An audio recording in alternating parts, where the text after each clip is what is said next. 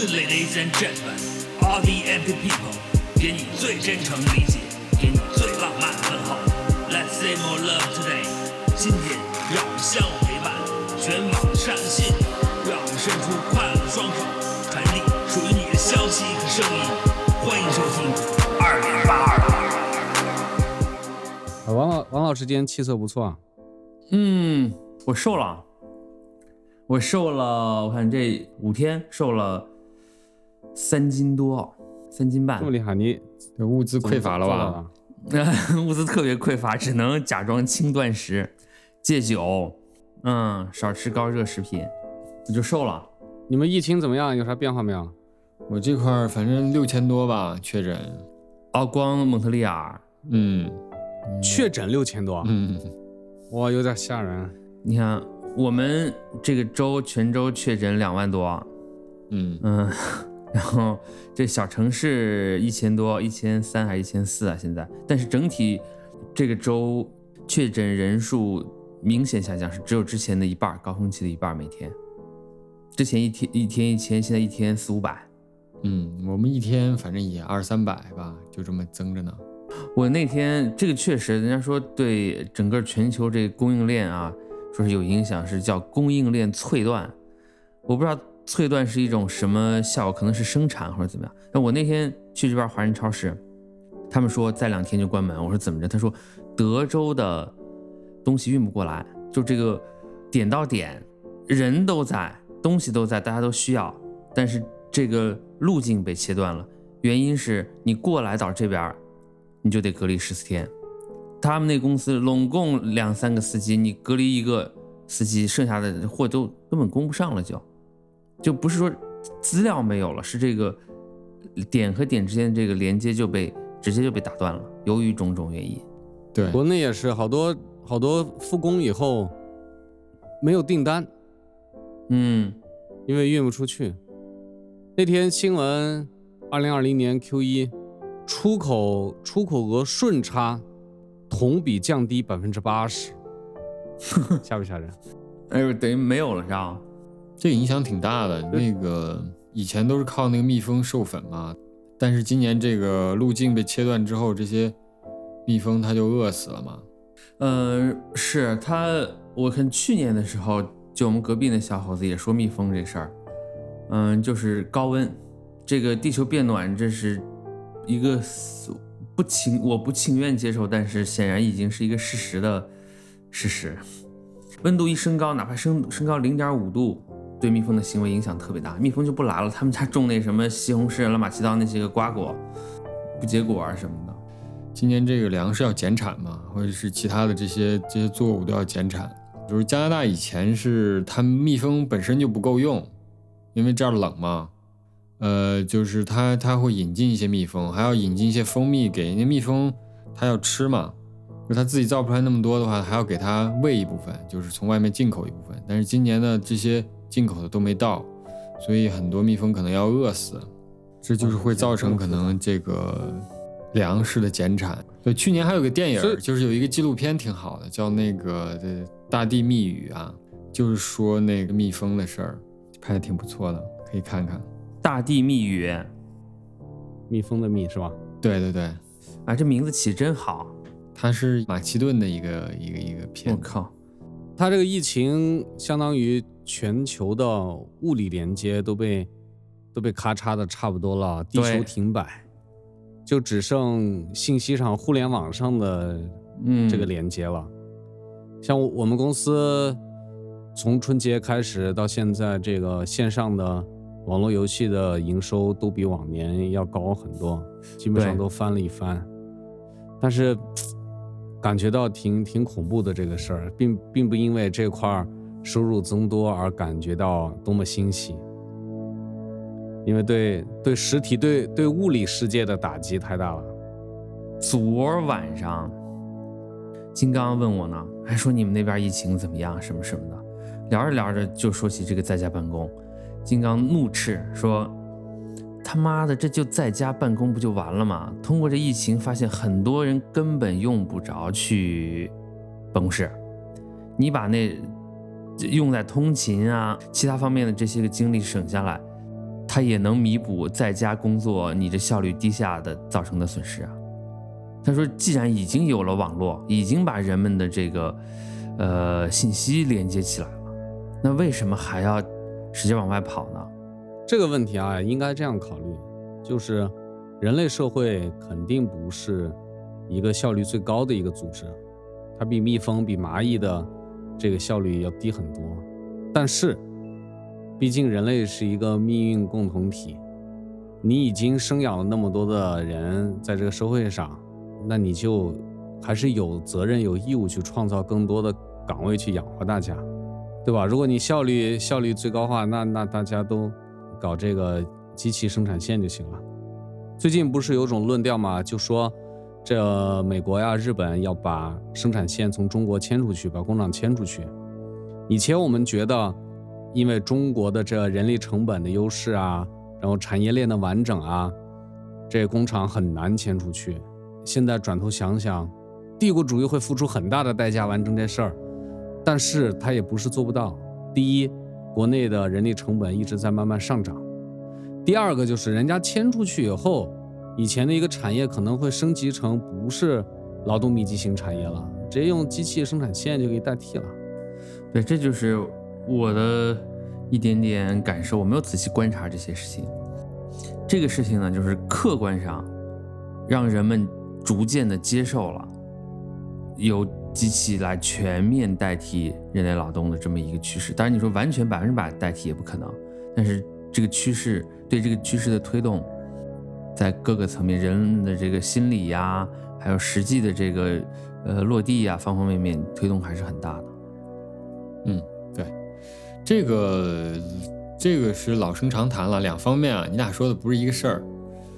就王老师说这个在家办公这事儿。这个很多年前就是有人就推动说，呃，在家办公，尤其这个倡导者谁呢？这个就是咱们用那个 Basecamp 呀，那个创始人他就他写过两本书，有一本书叫 Rework，在工作那么一本书，他就是说这事儿，就是说，就是他列举了种种的好处，就是人们怎样提高效率啊。但另一方面来说，这个事儿不是非黑即白的，就说是。可以在家办公就一定好，就是效率高一定好。就是说，像路人说的，很多岗位嘛，对吧？如果你都在家办公了，写字楼怎么办？写字楼创造的这些岗位是不是就都那个都没有了？这意思啊？对吧？哪个对公交车这些岗位是不是都没了？嗯，这个抖音出来了，还是有人看 B 站嘛？这两种东西不是它不是一个替代另外一个的这么一种呃趋势。对疫这次疫情。可能就只是，相当于是一个大事件，加速或者催化了对对对这些原本正在进行中的进进程，是就这么一个趋势。我是比较担心的，就是，呃，人们在呃这么一个全球性的重大事件的冲击之下啊，接受一些本来还有些抵抗，嗯，不想接受的，或者可以不接受的趋势。就比如说，这种机器代替人工生产这个事情，因为我是总是担心，嗯，就是，嗯，阿丽塔就是《冲梦》里面那种，就是，嗯，我总觉得或多或少在往那个方面在靠近，就是这趋势有多明显，你一时半会儿说不清楚，但是你长期来看似乎是这样，所以当时。在日本，就是经济腾飞，八十年代末九十年代初那个时候出现《冲梦》这样的一系列的作品，它是有相当的思考和观察在里面。影像就是人的异化呀，这种就不断的要重新定义人，这是很要命。就八十年代后期到九十年代初这个阶段的那批小说作家，还有这个日本的漫画家，他们那批的。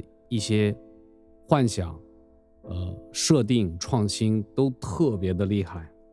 就这九十年代到现在这这三十年了，现在我们呃之前节目里我也提过一嘴，就是现在现在我们的一些科幻小说啊，呃一些设定啊都没有脱离当时的想象。有一天我突然意识到哈，好像还是刘主任提到的，就是咱们这一批八零八零后。我们是完整的见证了国内互联网一步一步的成长到今天这样一个进程。转眼间三十年了，这些信息化的东西一点一点的建设起来的。哎，主要还是你们俩看着我，我印象中我们家装座机大概是九六九七年，那个时候每个人都会有一些比较精美的这么小的这通讯录、小电话本儿。啊，然后记了同学的电话，像像我女儿现在都都会跟她的同学，有时候去保电话粥，这主要是看管制她使用一些网络工具嘛，就一小电话手表，他们同学互相加了好友，然后去聊聊天啥的，跟我们跟我们小时候这有点这两害相权取其轻啊。对你你一说保电话粥，我想的一个情景是一个小女孩拿着一个红色的座机那个电话，坐在那个沙发一角那么打电话。嗯，结果你一说是一个个电话手表的话，这还是挺那个挺未来的这个。突然跳出了是吧？对，这就马上这就冲。应该是一个小圆桌，然后上面盖的桌布还是自己妈妈用毛毛衣针勾出来的对，还是镂空的那种。哎，上面压一块玻璃，是吧？对对对，国内现在都挺羡慕这种的，就看起来像报刊亭那种网点卖的一次性手机。你看美剧里经常出现这种情景，咵买几个手机，这个打完一句话就把他电话歘就给扔了，对，好像也不需要任何的身份证明。嗯，那个是就是各个呃通信公司的营业厅啊什么的有，嗯，你进去买呗，十块钱一个。但我不知道现在啊，就是十年前的预付费电话还是那种按键，就是传统机子，非智能。嗯我有一个同事哈、他为了有一个匿名的电话卡，他在网上找找找找找，后来买了一个英国的，不知道哪个通讯商的电话卡，那个资费还行，但是也不便宜。然后他的那个网络，而且可以就是免翻墙，用着挺高兴的。结果他用了两个月以后，发现人家那个电话卡有个限制，就是你使用六十天内必须要在英国本土连一次网，否则这个卡就马上作废了。那这个就很好办啊，就坐飞机过去喂喂一次鸽子不就完了吗？对不对？对，那伦敦可能还有那种电话亭呢，再打一个感受一下多好。对，那伦敦的电话亭电话亭里对，用那是它这一付费打一。个，我们家的那个当年安的座机，好像现在的电话号码都没变过，这么多年。是吗？应该升了吧？哎升位了吧？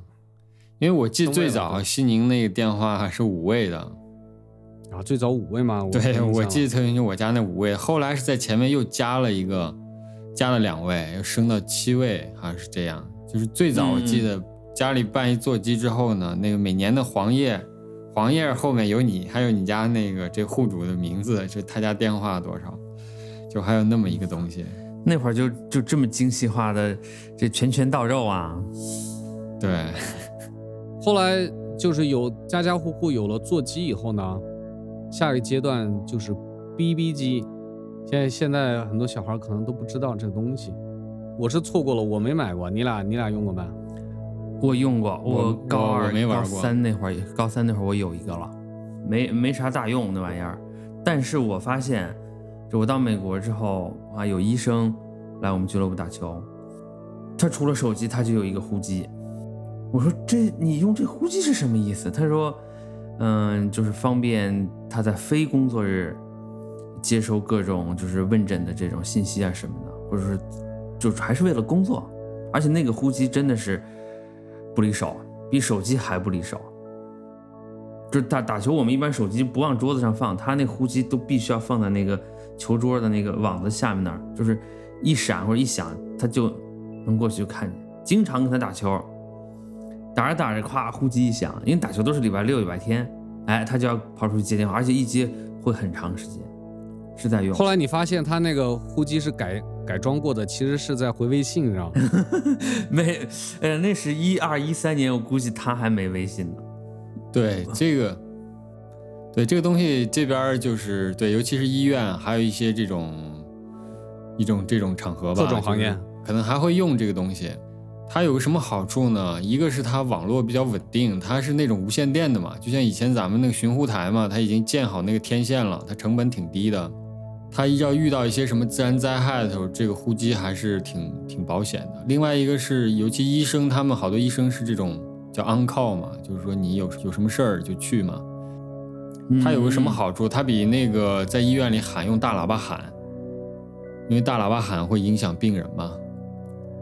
如果你打电话呢，如果医生正在忙呢，他又不方便接电话，也不方便看短信，所以说他那个呼机还是挺方便的。他们就是这边都用这个。对，那呼机真的是，只要跟他打球，那呼机永远在那桌子角上。然后人家说好了，你要真把球打到那呼机上，算他输。就是甭管他接不接啊，就你要就因为他离网子很近啊，你是打不着那儿，但是偶尔你哎一碰，落到呼机上。这分你就得了，但是我从来没得过这分啊。呼机国内还还我刚好偶偶然了了解到，就是还有一个人群也用呼机，嗯，就是玩电台的火腿，嗯，他们会用，他们用呼机是自搭的网络，自己给自己发，互相发。对，这个刚才说了就是无线电嘛，就是火腿原来叫就是我也我原来是混那个火腿论坛的嘛。所以，对我特别喜欢，就是原来，呃，两千年初那会儿，反正我特别喜欢一个论坛，就是中国有个叫无线电论坛的火腿论坛，那上面就出那个，尤其是出二手设备那个区特别繁荣，然后它上面那些东西也都特别新奇，在那个年代特别新奇，所以我经常逛那个板块。以前我们买那个二手相机也是你推荐的网站是吧？中华相机网是吧？对对对，我早年混过几个论坛，就是一个是最早叫音音速论坛，是玩这种军品的，那个也挺有名的当年。然后另外一个是这个中华相机网，是卖这种二手相机的。另外一个是这个火腿，这仨论坛都是花钱的论坛，这比比淘比淘宝吓人多了。是，我就呃总是记着，就是我第一次上互联网什么时候呢？是那次跟刘主任，不知道有没有呃路人，但是肯定有百杰。我们几个去哪儿呢？这是你第一次啊？对，同仁路的那个电信营业大厅二楼。啊，我也是呢。就那次去呢，就这么多年来给我留下，就给我种下一一病根儿。就是当时啊，特激动，我也不会，那是一圈嘛，他围着那个大厅是一圈里面，然后呢，我们可能就三两个人，就是一台机子，啊，就一通拨号，这个上去之后啊，我不会弄啊，我跟刘主任一台机，刘主任说，咱们上一个特别好的，上啥网站呢？上的是乐高的官网，刘主任啊就在那推荐那个，他说啊，咱们看这乐高特特别牛逼，然后那上面那那几款乐高呢，就都是。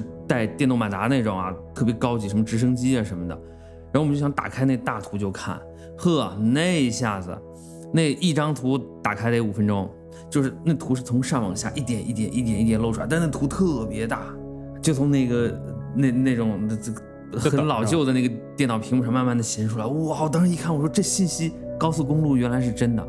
从那以后，但凡有什么打不开，包括昨天晚上我上网查东西，我常用的一个网站。就怎么打都打不开，就特别慢。我马上我就回忆起来，那个是瞬间。大胆的把那个网站名字说出来，不能说，这不能说，主要上的人太多了，就是这全球流量第一的一个网站。不是这个 这个王老师刚才说这背景，我得交代一下。这个大概是九十年代末了。其实我第一次上网也是在那个地方，好像是跟路人去的。好像是路人介绍我进入互联网的世界，我我记不清楚是有可能九八年还是九九年，反正是差不多是在这个时期，六六块钱好像，贵死给了，当时觉得是天价。那我为什么说这个互联网给我的第一印象很好呢？就是那个环境挺好的，它是在那个电信的营业厅的二楼，很开阔，装修也很好，因为电信营业大厅嘛，都是那种大理石什么的，它那个环境也很好，很很豪华，其实。而且那一圈呢，它还不像网吧一排一排，它是用一个环形的一圈儿，一水儿的那康柏品牌机，还是在当年还是非常好的康柏五八六吧，像是那种。虽然说那个屏幕只有十五寸，但在当时已经是很很豪华了。那九十年代末一小时十块钱真敢去啊！那时候还是每个礼拜都去。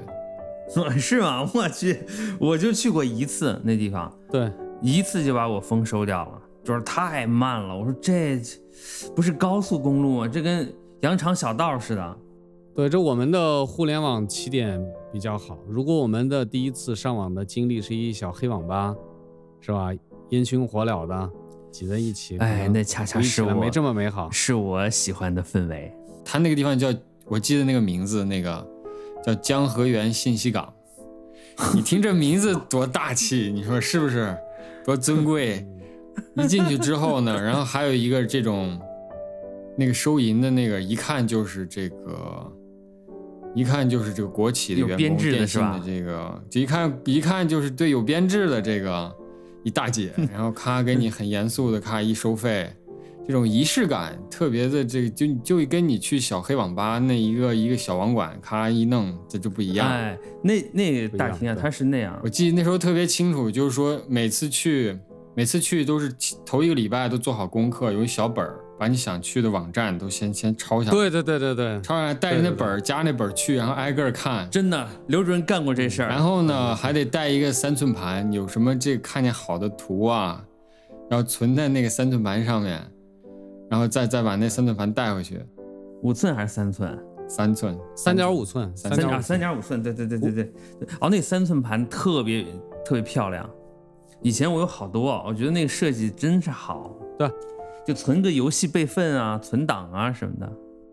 这个我想起个段子啊，之前就有人说，哎，真不是段子，就是那个微软的 Office，不管是 Word 还是什么，很多年轻人不理解那个保存按钮上的图标是什么意思。那图标就是一个三寸盘。哦，现在人不知道，他妈这啥玩意儿？这是？你到现在苹果手机里。呃，就是那个叫做什么表情啊，那里面还有呢，这三寸盘，这是一个象征，就跟那个拨号，就是转盘电话机呀，呃，是其他一些个人造产品都一样，都是已经是符号化了的。这个我支出去说一句话哈，我就想起一个话题，这几年有一个不好的风气，就说互联网企业要深度理解用户的需求。要理解九零后、零零后用户的需求怎么办呢？以强行的按比例提升九零后员工的比重，他的逻辑就是九零后的用户更懂九零后。这句话本身没错啊，我自己肯定更懂我自己，但是不代表七零后、八零后不懂啊。我们用的所有东西都是这些五零后、六零后搞出来的呀。你用的时候没怎么不说人家不懂你呢？对，这就是一个悖论。对，这说的这个悖论，那特好。那幼稚园、小学、中学的人用的东西，难道就是他同年龄段的人搞出来的吗？显然不是啊。对，就有一点矫枉过正了。就是说，我们现在的这个网络文化、亚文化各个呃小圈子什么的，我是很喜欢九零后这波人。实际上，他们这波人玩的、喜欢的东西。不是说所有，但是相当一部分是我们这波人，或者甚至比我们大几岁的人搞出来的。他们有说啊，你们不懂我们，我们不是不懂，是我们不喜欢，不代表不懂。你看，这中间是有区别的，是有质的区别的。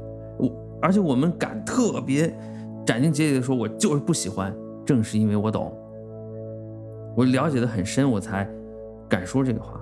但有的时候也确实是因为不懂，就是价值判断说啊，这我不喜欢，是不是？但是。对我完全同意路人的这个观点，这种感受我也这个东西啊，这这个我感受也挺挺挺挺强烈，就是什么呢？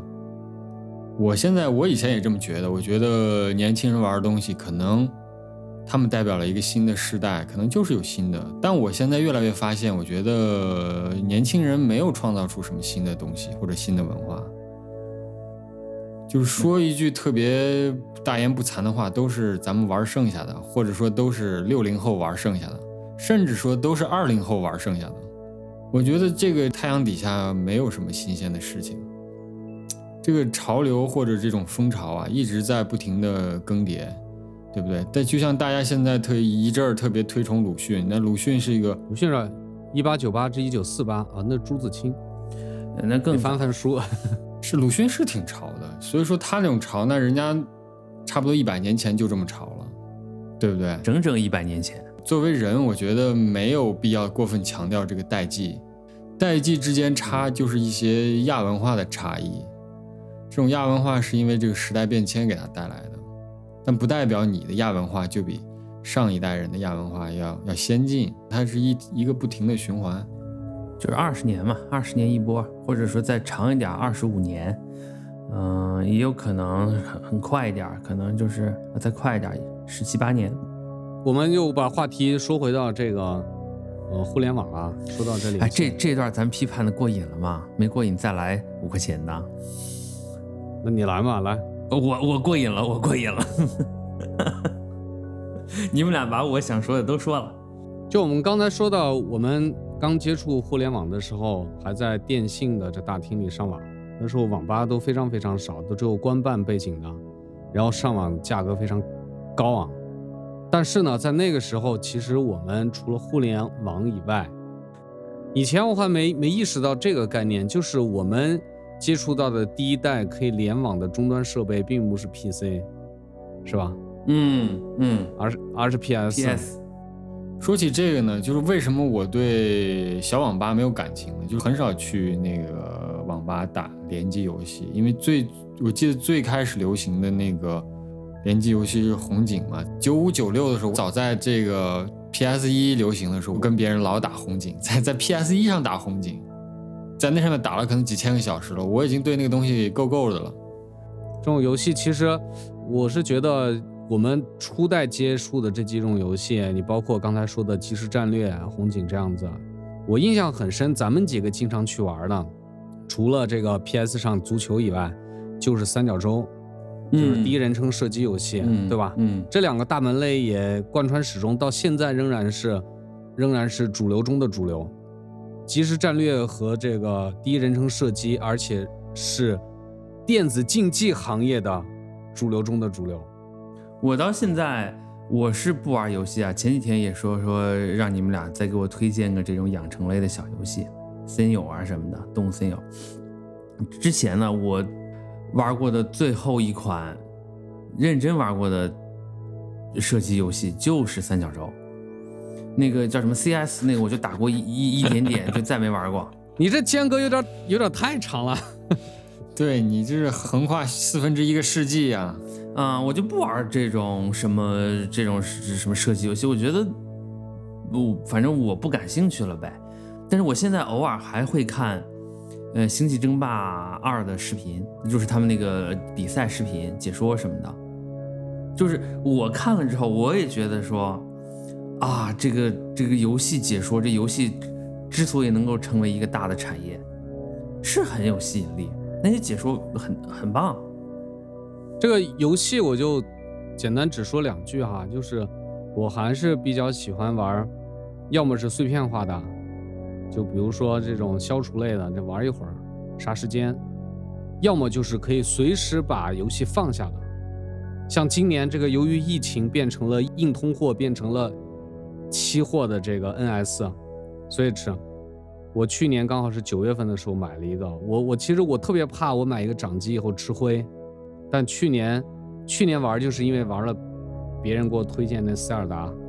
嗯旷野之息，无数的人是因为这款这款游戏买了这个游戏机的，我我我就没扛住它的诱惑，还是买了这个游戏机。然后最近我是在玩《暗黑破坏神三》，它在 NS 上的这个移植版，就这种很，你可以随时放下，一按电源就放下了，然后拿起来接着玩，探索那个很大的一个游戏中的世界，我觉得这种挺好。对，然后像。DOTA 呀，包括呃，就王者荣耀啊，这些我很早就放弃了，因为它的学习成本太高了。那几十个英雄，你你你，虽然你玩的时候你可以只精通一两个英雄就可以了，但是那其他的英雄你都得认识啊。你不认识他的话，他他放那些大招，他是什么技能，你你不知道，你不知道如何跟他对线，就你学习的成本太高了，玩起来很累。这种游戏我我我我就都放弃了。嗯，路人说的这个还是很关键的，我也是这种感受，就是你得能随时把它放下。看，此时此刻还在杀时间。我接受游戏这个就是一一开始从街机嘛，然后就是到主机 PS 一代土星机那时候开始玩，后来呢就不怎么玩了，就是到现在我每天中午办公室有一个有一个 PS 有一个 Switch，但是偶尔会打一打。就是说一直贯穿下来呢，还是我还是喜欢主机，就相当于是这么一种想法吧。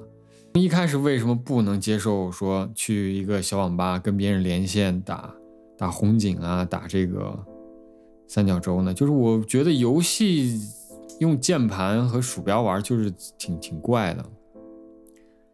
当然有一个例外啊，就是模拟城市它可以那么规划嘛，就模拟城市可以，我觉得可是唯一一个可以在我能在电脑上接受的这么一个游戏。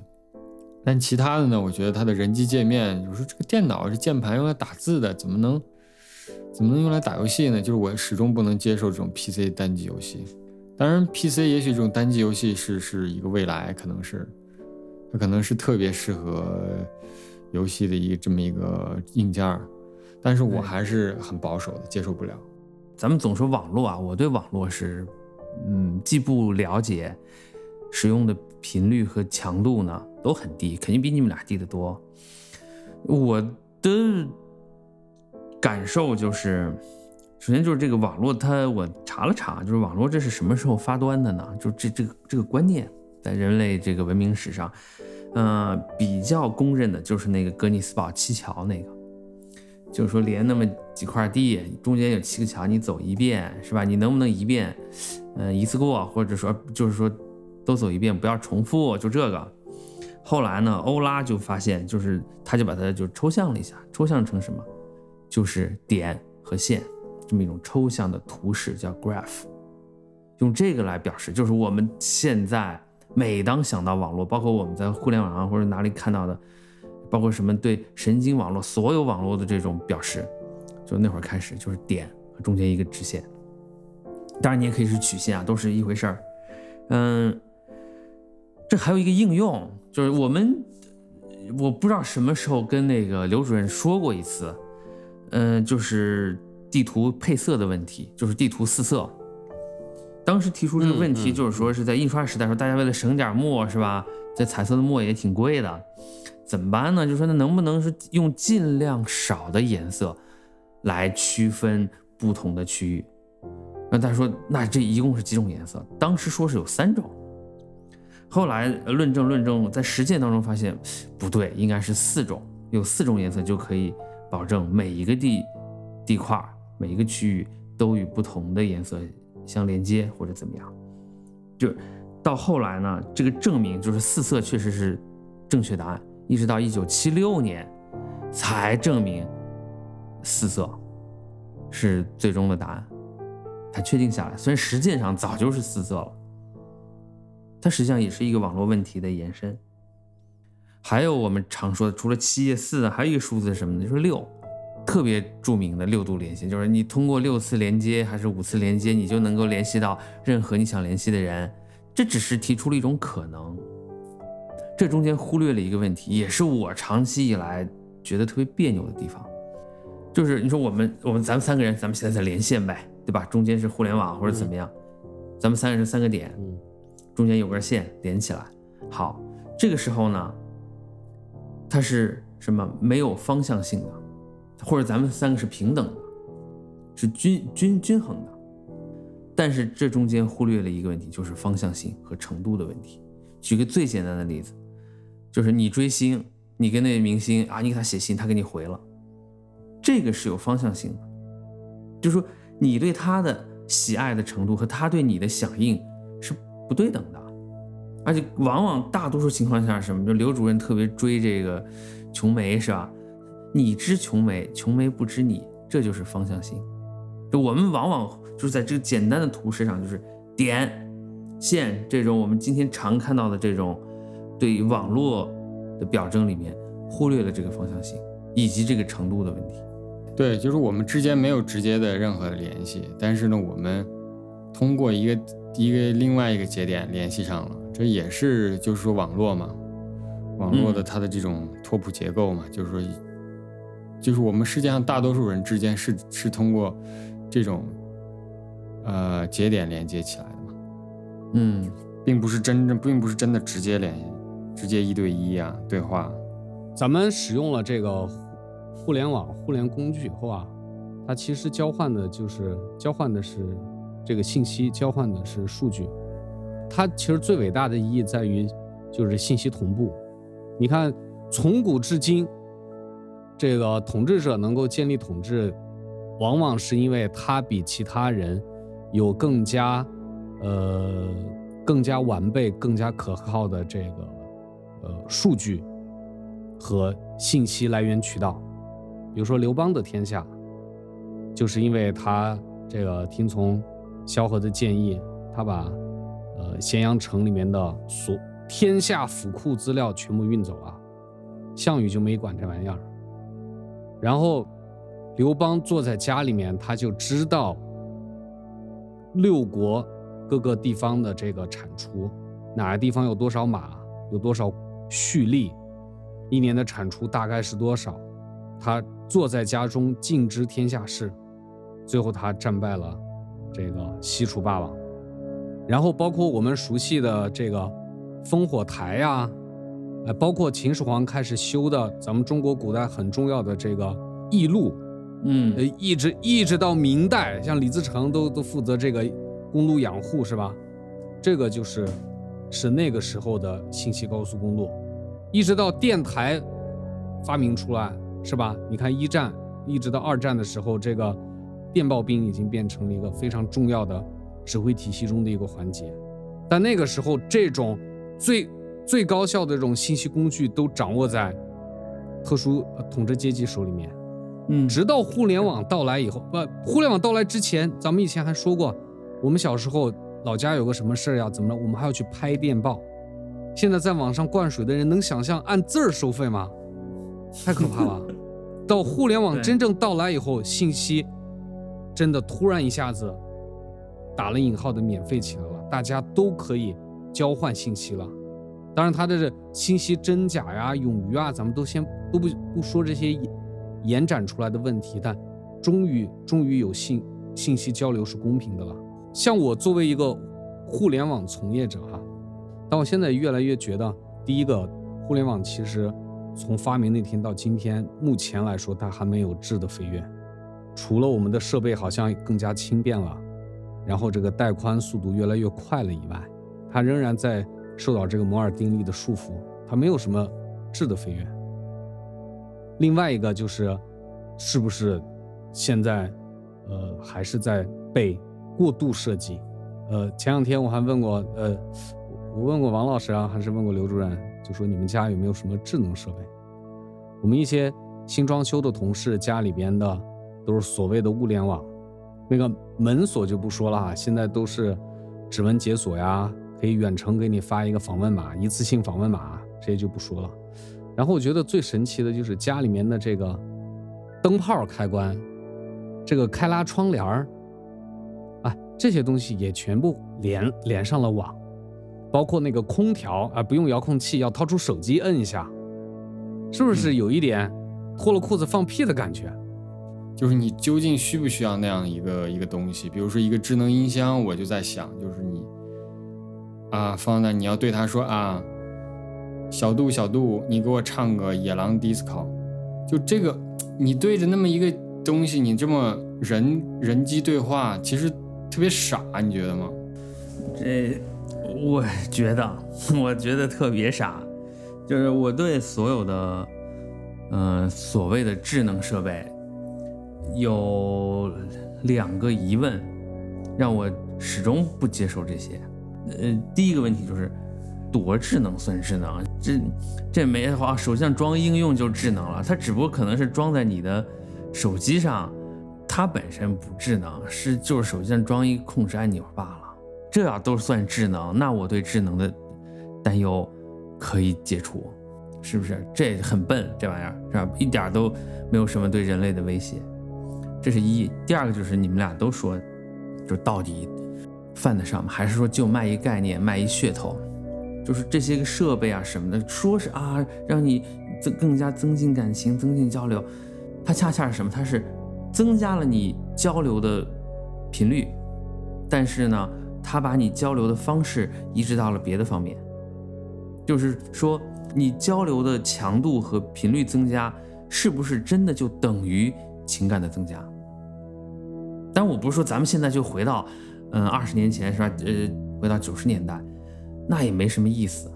不管是信息的爆炸，我们要去甄别它，还是说这些个各种噱头、什么智能设备啊出现了，我们要去甄别它到底哪个有用？前提是你先得有，有了再谈甄别，对不对？先有，我们赞美这个有，但是有了之后，咱们再因人而异的再细聊呗。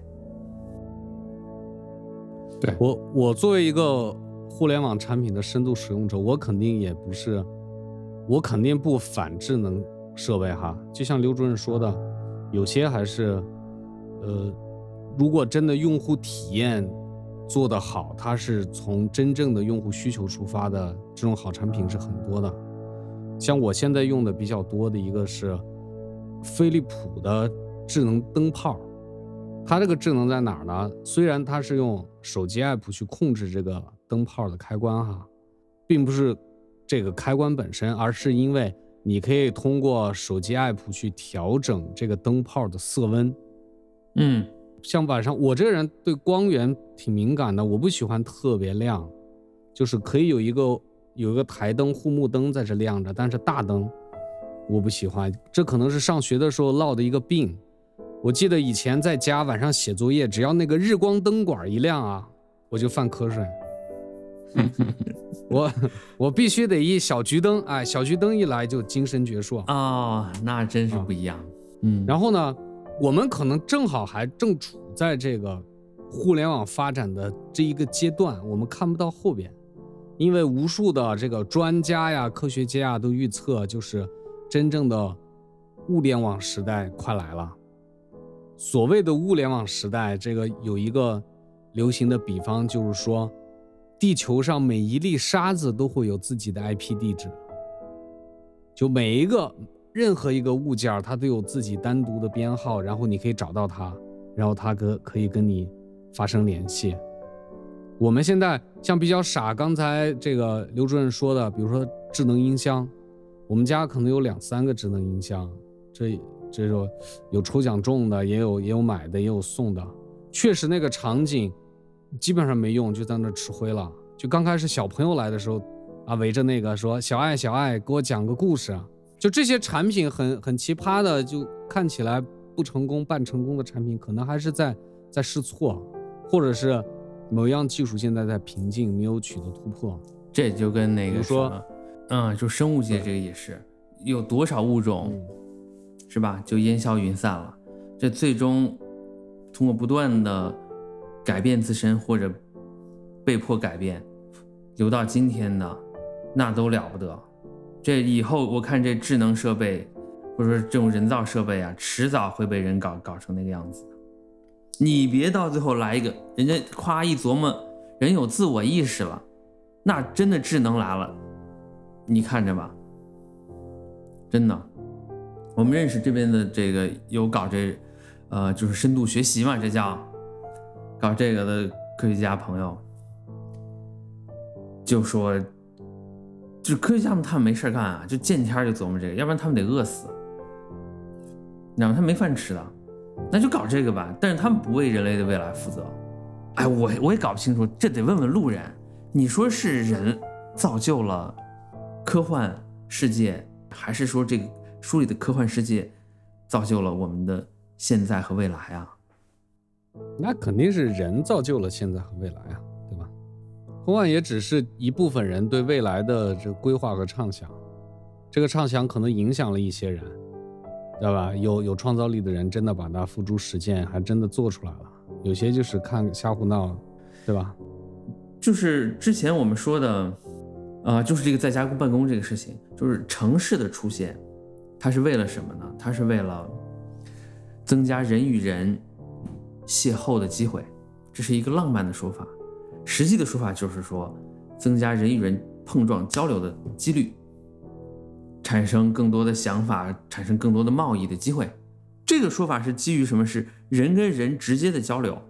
那早先肯定是这样，但到现在我们直接通过一屏幕啊，这种交流如果说能指向人与人面对面的这种交流，那倒还好。如果最后大家就停在这儿，或者说被更加异化和引向了另外一个方向，就说是大家最后就只能靠这个交流了。人已经退化到一定的程度，就不再能够面对面 face to face 这样交流，那是比较糟糕的，很糟糕。对，就是王老说这个是一个公共空间的问题，就是说城市创造了大量的公共空间，制造人与人之间的这种碰撞吧。人与人的交流，无论是从个体哲学层面的，还是公共的政治层面的这种交流，都特别有意义。但如果说我们把这种交流全部放在网络这个虚拟的世界里面来进行的话，它它的坏处是显而易见的，它的优点也是显而易见的，就是一个双刃剑，一个刃儿更比一个刃儿锋利的这么一种局面。上次咱们说过，就说人们可以肆无忌惮的表达嘛，就是你以前在城市里，你去跟人聊天，你去参加一个沙龙啊，还是说你要干嘛，还是说你在楼下就是跟邻居聊两句，这你还是有所忌惮的嘛，对吧？你不能张嘴就骂街嘛。但是现在的话，就跟王老师骂这个 MIT 傻逼似的，是吧？对，你看王老师，你现在你主要是你不放你这个视频的图像，你在一个电波里你就敢，对吧？就敢对着 MIT 就骂街，是不是？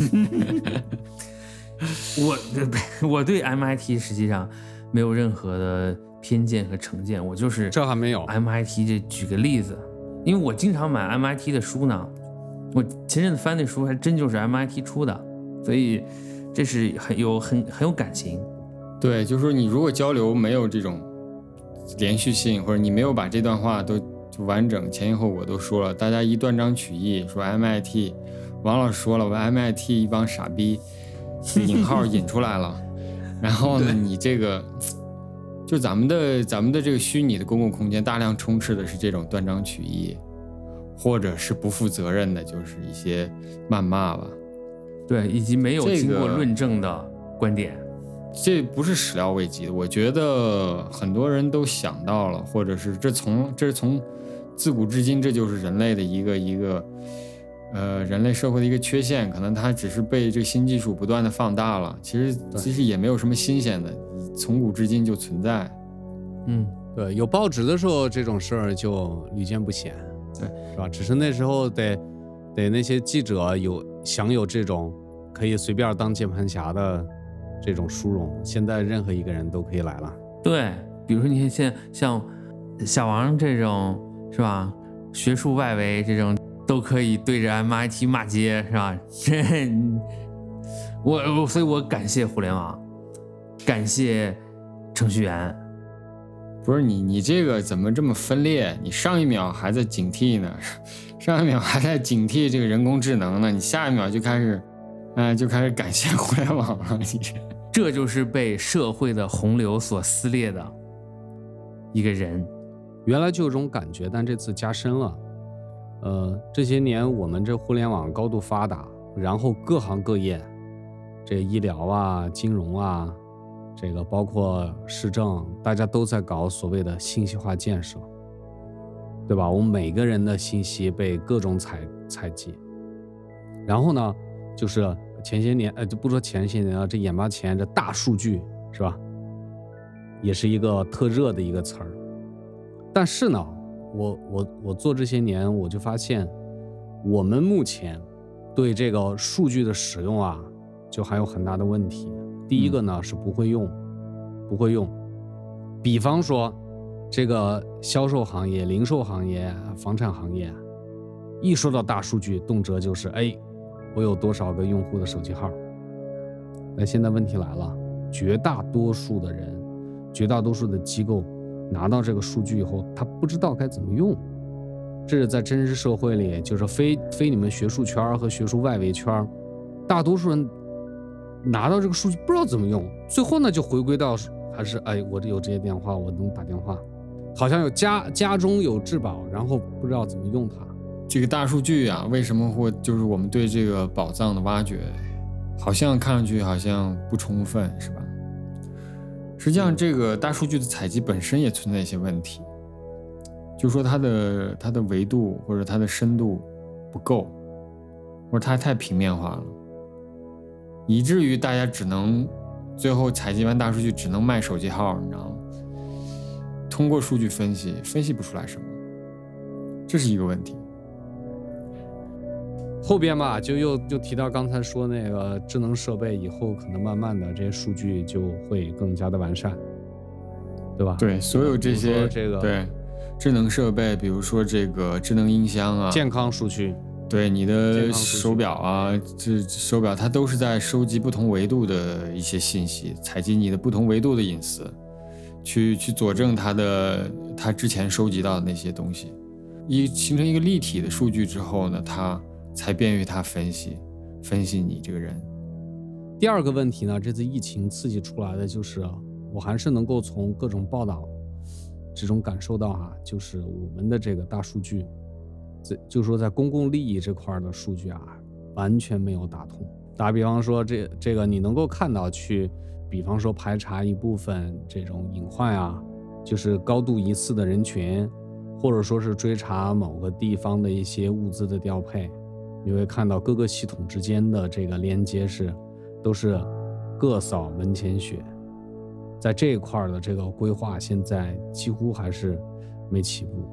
我们看起来在一个空前繁荣的一个互联网信息爆炸，各种各种碎片化的信息充斥了你的生活，但事实上，我深刻的感觉到我们在一个一个的信息孤岛之间游走。啊，是吧？一会儿在这个岛上有这感觉干的事情，哎，你然后你发现这事儿干一半儿没法干了，我又唰唰唰游游游游到那个岛上再干一会儿。我们现在就处于这样一个历史阶段，以后会怎么样？会各个岛连起来变成一个大陆，还是说大家都被海水吞没？不好说。这个我有点判断，在这儿就是嗯关于这个比喻啊，可能不完全一致啊。就是萨特的名言说“他人即地狱”嘛，他主要是强调人与人之间的不可通约性，是吧？各个方面的不可通约性，以及两即使是两个人之间，他的最小公分母也会很大，由于种种原因，就是你不可能成为他，他也不可能成为你，就简单说是有这样的推论。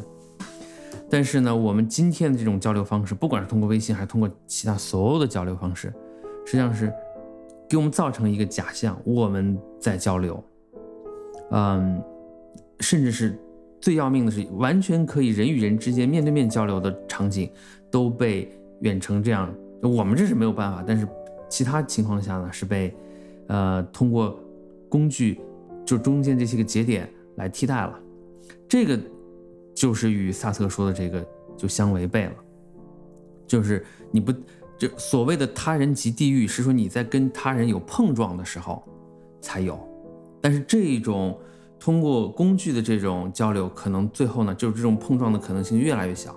如果没有碰撞，那么就意味着什么呢？意味着你个人的存在也就被消解了。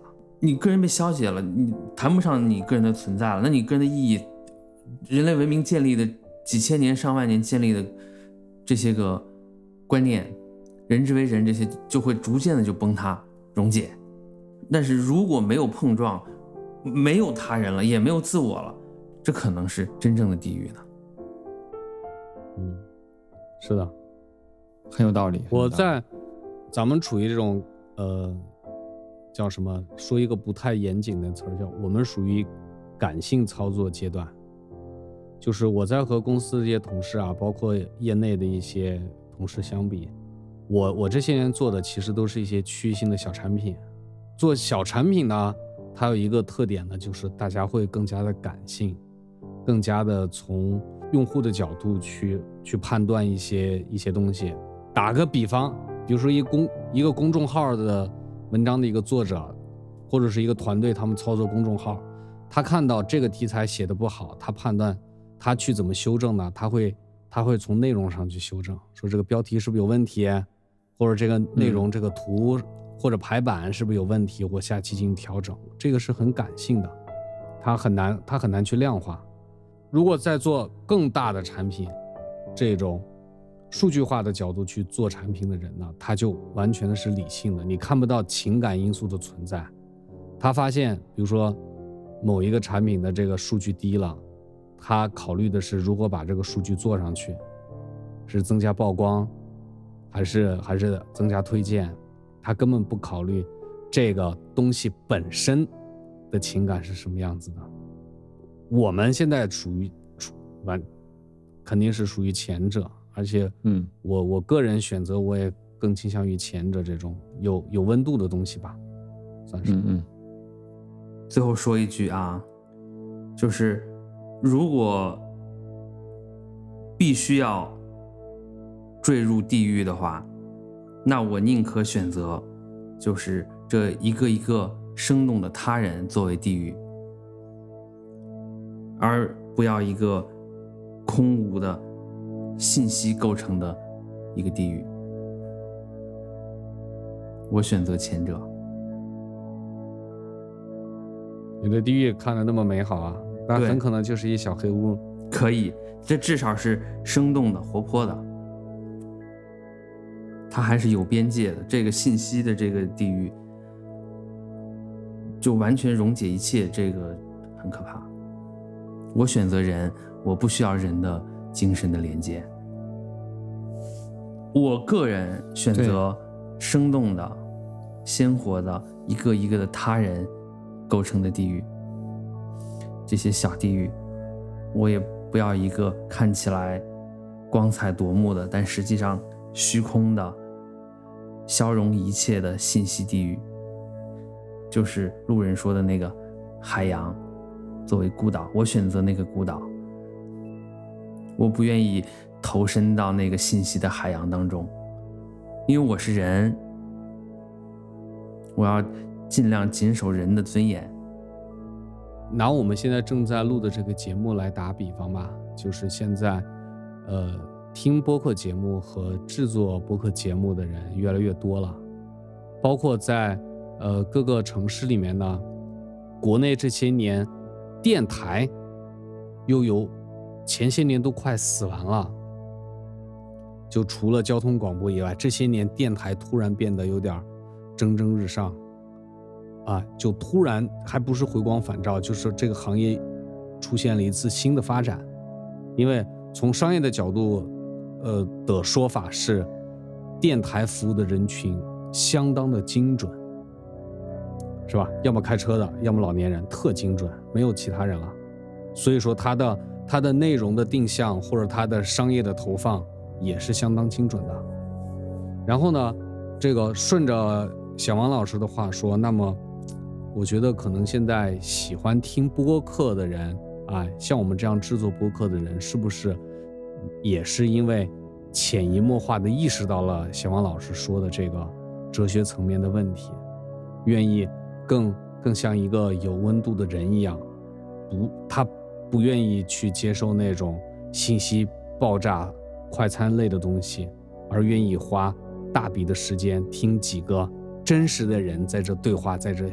比一比，可能是吧？有时候我们确实在这个在这个生活中，有时候需要慢下来。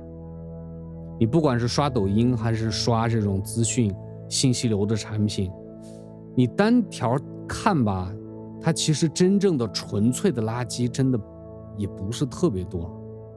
好像个一个小窍门呀，一个实事呀，你觉得哎呀有个谈资了，好像真的有所收获了。但你完了以后，奶头奶头乐，闲着时间，你发现，我靠，这一晚上就给废了，什么都没有，对吧？就是他过载了，这个这个人的肉体过载了，那不妨慢下来，在在睡前或者开车的时候听这么一档播客节目，这这一期一期节目五十分钟，八十分钟，可能你只记记住了其中一小段听了一个小小的故事或者一个一个一个。小的科学道理，但是这个比你过量的去去刷刷一大堆东西，可能来的更实在些，更有温度一些。就是王老师抛出的这些哲学概念，就是说可以让人呃思考一下吧。对，就是这是跟那个营销号有点不一样，就在这儿。行，那我们这期节目，我们这期节目到这里就结束了。呃，感谢各位听友的啊、聆听，也欢迎你将我们的节目分享给你身边的朋友，呃，让他们和我们一起慢下来。啊，拜拜。好，晚安，孤独的人们。再见，我的朋友们。